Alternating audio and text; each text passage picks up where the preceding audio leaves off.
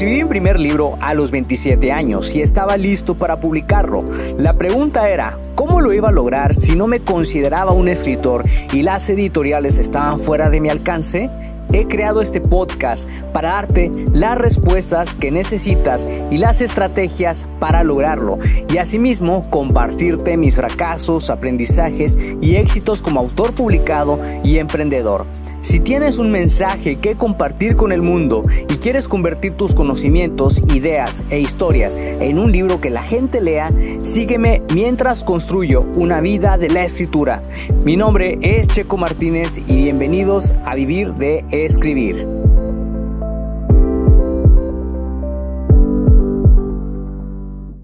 ¿Qué tal, escritor creativo? Espero que te encuentres de maravilla. Mi nombre es Checo Martínez y te doy la bienvenida al episodio número 234 del podcast Vivir de Escribir, en donde vas a descubrir cómo evitar que te distraigas y hacer lo que de verdad importa.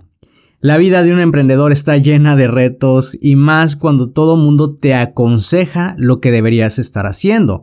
¿A quién hacerle caso? ¿Qué consejos seguir? ¿Quién tiene los resultados que yo deseo?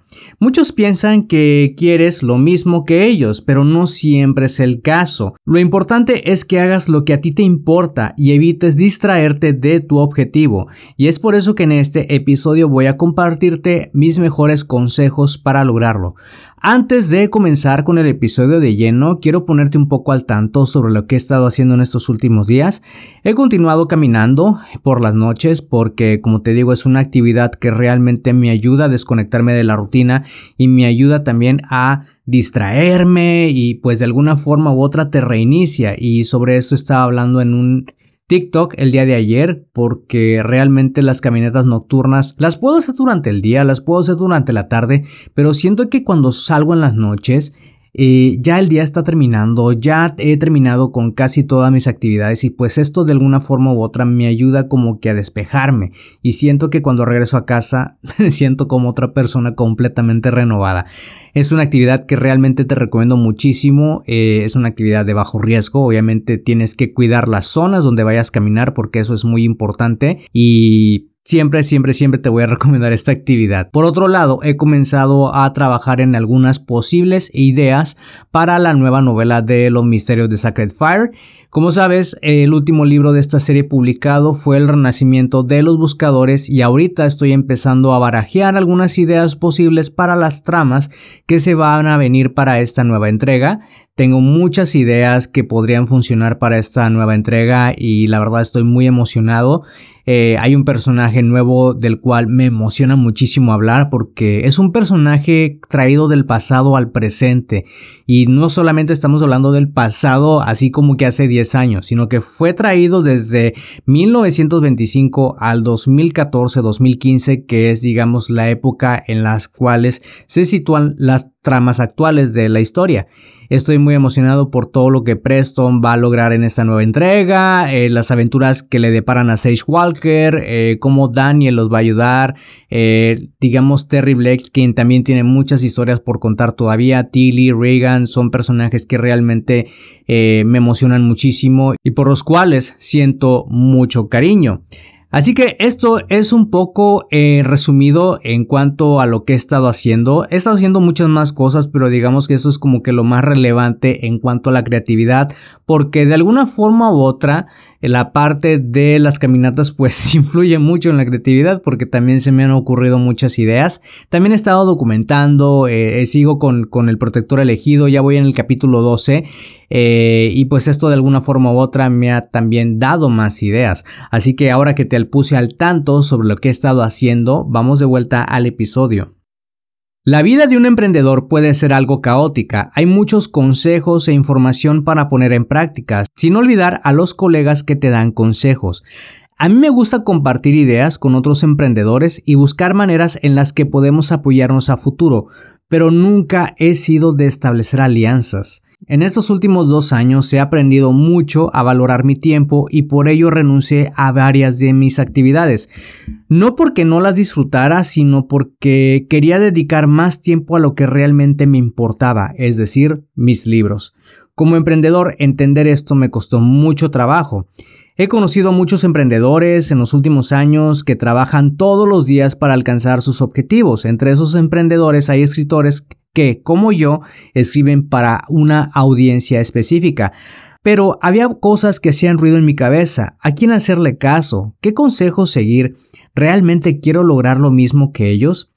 Muchos escritores tienen el resultado que tú quieres lograr y tal vez piensas que sería bueno seguir el mismo camino. Esto puede funcionar en el corto plazo, pero cuando se trata de mantener los resultados a largo plazo, no siempre es la mejor manera. Debes encontrar la forma de adaptar las estrategias a tu estilo de trabajo. Por ejemplo, del 2017 al 2019 yo probé una gran cantidad de estrategias para llegar a las personas con mis cursos online. Hay algunas cosas que debes aprender a dominar y ser consciente de que requieren esfuerzo, dedicación y constancia, pero después de un tiempo no siempre funciona. Hay cosas que han funcionado para colegas míos, pero eso no significa que van a funcionar para mí. Debes encontrar el camino más apropiado para ti y que puedas aplicar a largo plazo. En mi caso, yo no me sentí cómodo escribiendo un libro por mes. No tengo la paciencia para meterme tanta presión y poder sacar un libro en tan poco tiempo. Obviamente se puede, mediante técnicas de dictado, eh, digamos, comprometiéndote a sentarte, digamos, durante una semana a escribir de 5.000 a 15.000 palabras aproximadamente, pero yo no tengo la paciencia, no cuento con el tiempo necesario para, digamos, meterme tanta presión y pues no lo haría, porque tampoco lo disfrutaría. Hay colegas escritores míos que lo hacen y les va súper bien y está bien, sí, está bien, pero yo no me siento cómodo haciéndolo así y está bien aceptarlo. Soy de las personas que planea su novela y va descubriendo su propia historia. Planeo a la par y a la par también descubro algunas cosas. Esa es mi manera de escribir y me encanta hacerlo de esa forma. Pero no me gusta presionarme tanto porque esto de alguna forma u otra repercute en tu salud y una de las partes que tienes que cuidar también es el descanso. Como te digo, funciona para otros, pero no funciona para mí. Tienes que saber a quién escuchar y a quién no. Aquí es cuando la congruencia juega un papel importante. También hay métodos de trabajo que puedes probar y practicar por un tiempo. Por ejemplo, yo durante años realicé llamadas de asesoría. Me encantaba hablar con las personas y escuchar sobre sus libros, pero demandaban mucho de mi tiempo. Llegué a realizar hasta cinco sesiones al día y terminaba muy agotado mentalmente. Necesitaba más tiempo para promover mis libros y seguir creando más historias, así que revisé cada estrategia de mi emprendimiento y por esto tomé la decisión de no hacer más llamadas, es decir, ya no ofrezco mis llamadas de asesoría y mis llamadas de consultoría. Ahora viene la pregunta, ¿Cómo evitar distraerte y hacer lo que de verdad importa? Aquí debes ser muy asertivo y evaluar todo lo que haces en tu rutina. Por ejemplo, yo en el 2021 decidí dejar el coaching y las asesorías para dedicar más tiempo a mi escritura, pero también me dio el tiempo para lanzar mi podcast. Vivir de escribir es un proyecto que nació a principios de la pandemia, escuchaba otros podcasts de emprendimiento digital y quería hacer algo similar, compartir mis aprendizajes, experiencias y conocimientos del mundo de la escritura y mi vida como autor y emprendedor. El podcast fue la culminación de mi coaching y es un trabajo con el que me siento realmente pleno. Cuando publico un nuevo episodio lo comparto en todos lados. Es como algo de lo que me siento muy orgulloso porque realmente disfruto hacer esto, disfruto lo que hago y lo amo.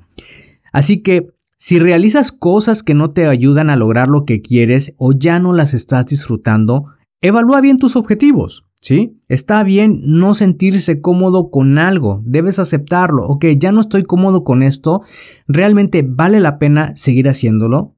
Aquí te recomiendo muchísimo utilizar las siguientes preguntas para que evalúes bien tus objetivos. Número 1. ¿Qué resultados quieres tener a corto y mediano plazo? Número 2. ¿Qué es aquello que más deseas? Número 3. ¿Cómo quieres que sea tu vida en un año? Y número 4. ¿Qué hábitos deseas adquirir para que tu vida sea más plena?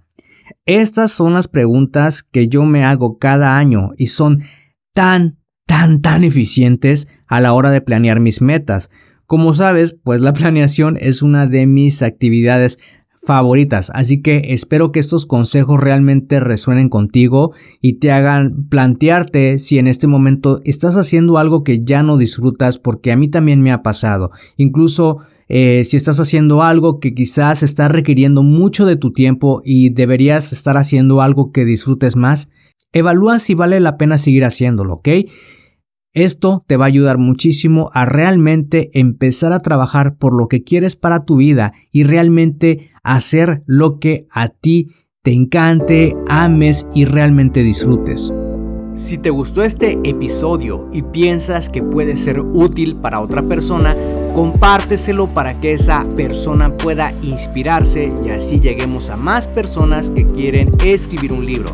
También no olvides dejar una valoración para este episodio. Gracias de nuevo por pasarte por acá y escuchar un nuevo episodio. Suscríbete al podcast Vivir de Escribir para que de esa manera recibas los nuevos episodios de escritura, publicación y marketing de libros. Recuerda que puedes descargar tu kit del escritor con las 10 herramientas imprescindibles para iniciarte en el mundo de la escritura creativa y mejorar tus habilidades como escritor. Solamente tienes que ir a publicatuprimerlibro.com diagonal kit escritor. Soy Checo Martínez, esto fue Vivir de Escribir y te veo en el próximo episodio.